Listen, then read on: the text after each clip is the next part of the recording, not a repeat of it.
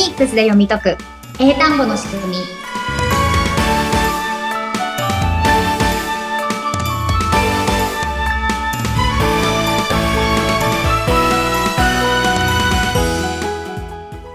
皆さんこんにちは。フォニックス英会話講師の坂下悦子です。そしてインテベアの神谷由紀子です。坂下さん49回目。よろしくお願いします。はいよろしくお願いします。はいもうこちらも49回目ですね。ねすごい早いわ。で、えっ、ー、と、新しい取り組みとして、こちらの LINE をやってるんですけれども、あの、皆さんの感想とか質問とかどんどん寄せてくださいということなんですけれども、はい、せっかくね、LINE 登録してくれる方にぜひ何か特典をつけたいということで、うん、今回、あの、書籍、Kindle で音から学ぶ英会話っていう本を出版して、そちらにフォニックスのアルファベットの音読み一覧表というのがとてもね、評判が良かったので、こちら、ポッドキャストでもお伝えしたこの音読みがわかりやすくなるには仲間の音を覚えるとやりやすいですよっていうお話をさせていただいて、うん、こちらのね、仲間の音についての一覧表も新しく作ったので、LINE に登録していただいた方にこちらをお送りしているっていうね、新しいことを始めたんですけど、もうこちらのおかげでね、LINE の登録もどんどん今増えてきています。私もね、LINE 登録させていただいていて、それこそ仲間の音ってお送りいただければ、あの、その、仲間の音の表がもらえるんですけど、うん、私もね、もらってみたんですが、やっぱね、あるとないとじゃ全然違うっていうのを 絶対に、あの感じると思います。それこそ頭の中で、あの、B と P は同じような口の動きとか、G と C と K と、えー、Q かは同じようなところから出てくるよって、それが優勢なのか無勢なのかっていうのを頭で分かってても、うん、えっとなんだっけってなるそのラグが、うん、表があるだけで、スッと分かるし、で、表が頭に入ってしまえば、もう映像でパッパッパって出てくるから、うん、絶対にこれはみんな手に入れた方がいいと思います。うん、ありがとうございます。いや、本当にこれは。なんかこの LINE でのね、特典もそうですし、あと書籍の方の端末の特典もそうなんですけど、うん、持ってると、すごい、もう、すごいなんかレベルが上がるようなアイテムじゃないですけど、何て言うんですか？それだけで、あの、英語の習得スピードが上がるんじゃないかって思っちゃうぐらい、うん、良いものがあるので、皆さんにも手にしてほしいなと思いますね。うん。学んでる身としては。ありがとうございます。やっぱりね、この一個ずつ、例えば B の仲間の音が P ですよっていうのを、ね、こう一個ずつ知って、あ、そうなんだっていうのも大切なんですけれども、やっぱりそれをいつ使うんですかってなったら、実際に喋るときとかになるんですけど、その時に、やっぱり一個ずつのことを思い出してると大変じゃないですか。なので、こう、表であって、あ、喋るときは、この表を意識してやったらいいんだなっていうのをね、やっぱパッと見てわかると、随分、その喋るときも使いやすいと思うので、うん、ぜひね、皆さん、書籍の一覧表とか、この特典の仲間の音の表を、あの、手に入れていただいて、実践できるように使っていただければと思います。うん。うん、で、あとね、こういうのやっぱりたくさんあった方がいいと思うので、これからもね、なんかどんどん作っていこうかなと思っておりますので、うんうん。また LINE の方に送れるようにしておきますので、ぜひね、この機会に LINE 登録してみてください。よろしくお願いします。さあ、そんな LINE のね、インフォメーションもさせていただきながら、今日はどんなお話ししていきましょうか？はい。今日はですね、またちょっと書籍の中の話になるんですけれども、はい、今回ね、こちらの Kindle の音から学ぶ英会話で、あとね、前回のこちらの配信でも、やっぱりがわからないから、こう、なかなか日本人は英会話力が上がらないっていう話をね、前回もしていたと思うんですけれども、じゃあ、音が分かったら、どんな風に英会話が伸びるんですかっていうのもね。どうですか？神谷さんなんかイメージ湧きます？でも音が分かったら、洋画を見てた時に、あのーこれ何言っているんだろうなっていうのがあって、うん調べたことがあったんですね。うん。でも、その調べたら、あ、それこそ、英語字幕とか出るじゃないですか。うんうんで、それで見てみたら、もう、どんなワードだったか忘れてしまったけど、もうし、中学校とかそこで学ぶようなイディオムだったんですよ。うんうんうんうん。なんでこれが聞こえないんだろうって思ったことがあって、うんうんうん。きっとそれが聞こえてたら、さらに英語がわかるようになるんじゃないか。英語習得スピードが上がるんじゃないかって思った記憶はありますね。うん。うん。そうですね。じゃあもうそのイディオム自体は、うんもう見たら訳とか見なくても、あ、これはこういう意味のやつだっていうのをもう知ってたやつってことですね。そうです、そうです。うんうん。鉄板のね、うん、イディオムだったと思います。うんじゃあやっぱりそれを見たときに、うん。こう聞こえてれば、あ、これこの間習ったやつだ。うん。こういう時に使うんだ。みたいな感じで、こうインプットできたってことですよね。そういうことです、そういうことでうす。んうん。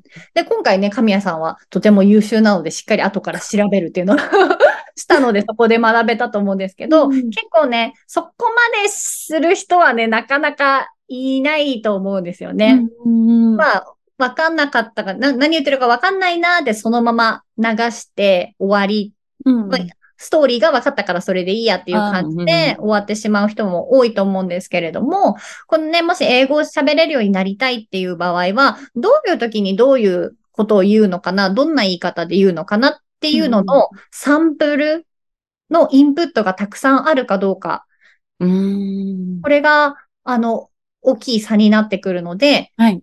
洋画見てはいるけど、うん何言ってるかわからなくて字幕読んでるだけで終わってる時間なのか、見てるたびに、あ、今これ言ってる、今これ言ってるっていう風にインプットをしてる時間なのかで、うんその後の成長がだいぶ違いますよね。うん。なのでね、ぜひ、あの、こういう風にたくさん、いろんなところからインプットをできるようにしていきたいと思うんですけれども、はい。私もやっぱりこう音から学んだ方が全然違うなって思ったエピソードがあって、はい。まあ、その海外に行くまでは、このテキストで文法を学ぶとか、フレーズを覚えるみたいなのを言ってたんですけれども、それってなんかあんまりリアリティないんですよね。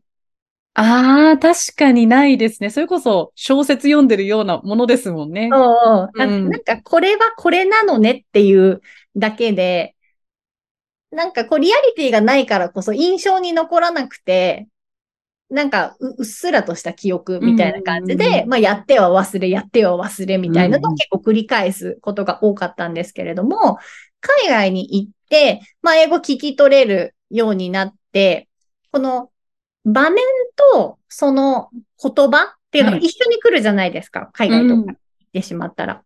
なので、そういう時に、こう入ってきたワードって、なんか、私、い今でもすごい鮮明に覚えてるのがあって、あはい。どんな、うん。うん。えっとですね、えっと、オーストラリアにホームステイ行った時に、うんと、お母さんと、まあ、こ子供が何人かいたんですけれども、それでなんか一緒にショッピングセンターに行ったんですね、私も。家族で。うんうんで、その時に、なん、なんでそうなったかはわからないんですけど、なんかお母さんと子供が、なんかちょっと言い争いになって、うんうん。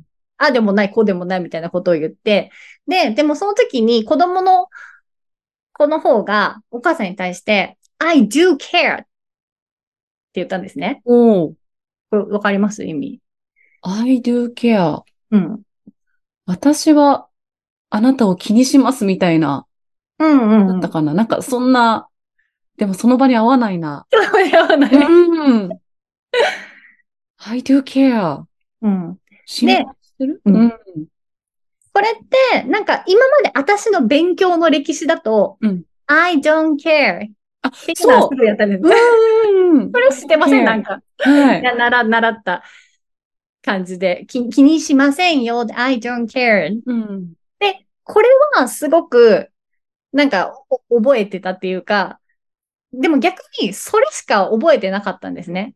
気にしませんイコール I don't care みたいな。うんうんうんうん。でも、それ今 I don't care じゃなかったです。I do care. I do care. うん。急にわからなくなりますね、やっぱり。うん。で、えっと、やっぱこの do の部分をすごい強く言ってる感じだったんですねあ。I うん do care じゃなくて I do care みたいな。I do care. うん。ええで、うん。これって、まあ、I don't care は、care を don't で否定してるから、うんうん。しませんみたいな感じなんですけど、まあ、こ、このね、えっと、I do care の方も、まあ、テキストのどっかには載ってたんでしょうけど、その時の私にはなんか、ああんま使う時ないかなみたいな、うんなんかあんま記憶に残ってなかったんですけど、今、do と care っていう動詞が2つあるっていううんうん、基本的にはやらない構成になってるわけですね、この文章って。うんうん。でも、これって、なんか強調の do っていうやつで、うん。あえてこの動詞を2つ持ってくることで、その care をなんか、うん強めるみたいな。へえ。だから I don't care だとうん、ケアしませんよみたいな感じなんですけど、うん。Do もつけといて、さらにそこをめちゃくちゃ強く言ってるってことは、うんうん。私はめちゃくちゃ気にするってことなんですよ。はあ。I do, do care. care. うん。なんか、わかんないですけど、なんか、でもまあ、あれなんか、これなん、これなんでいいじゃないのみたいなことを言う。でも、あの、子供としてはうん、いや、そ、そんな適当でいいんじゃない私はとてもそれを気にしてることなんだ、うんみたいなことを多分主張したかった話だったと思うんですけど、うんうんうんうんうんうん。つその強さもね、意味合いにか重なってくるっていうのはうん。面白いですね。I do care. うん。なので、これ多分、協調の do ですのページを読んだところで、うんへえとは思うけど、うん。多分印象に残らないから、うん。使わないし、使うときに、I do care みたいな、うん。わけわかんない言い方で使ったりうんうん。ししちゃいそうなんですけど、実際にやっぱりこういう感じで使うんだっていうのを場面と音で聞いてると、うん。これねみたいな、こういう時が言いたい時にこうやって言えばいいのねっていうのをなんかすごい思いしたんですよね、その時に。臨場感を持ってることですよね。あなるほどねーって、ストンって落ちるときってやっぱり経験が伴うと違いますもんね。うんうんなのでね、もし、あの、英会話できる人も、やっぱり普通の会話、例えばオンライン英会話っていう時に、こうやって喋ってる時ってそんなにやっぱ感情って動かないじゃないですか。うん、確かに。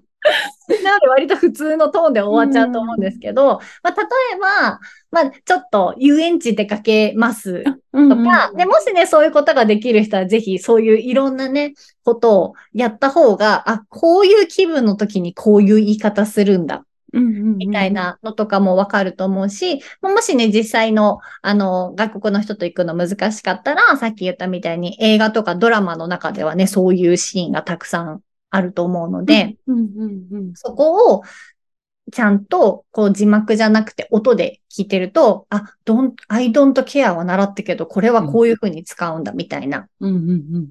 感じで使えるので、まあ、はい。こういうインプットを増やしていくと、こう目で見てのインプットよりも、うん。だいぶ、こう鮮明度が違ううんうんうん。し、鮮明にインプットされてると、自分がアウトプットするときも、なんか、すごい自信が持てる。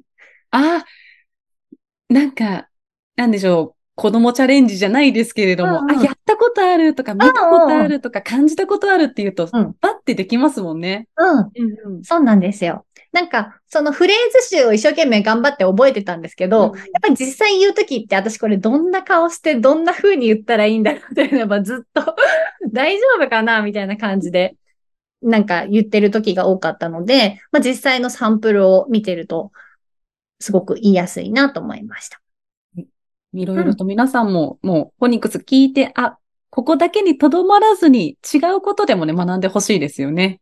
うん。そうですね。このね、音をね、一個ずつやってると何なんだろうって思うと思うんですけれども、うんあの、結局はその文章とかをしっかり発音できたり聞き取れたりするようになるための、まず基本としてそれをやっているので、今回ね、ご紹介している音読みの表とか仲間の音の表とかを活用していただきながら、こう全体の流れをフォニックスで考えられるようになると、こういうふうに音から学ぶっていうのもどんどん加速していくと思いますので、ぜひ皆さんやってみてください。ありがとうございます。それではまたラストインフォメーションをお願いいたします。はい。この番組では皆さんの声を聞きながら進めていきたいと思っております。概要欄にリンクがありますので、こちらにご質問やご意見があればぜひお願いいたします。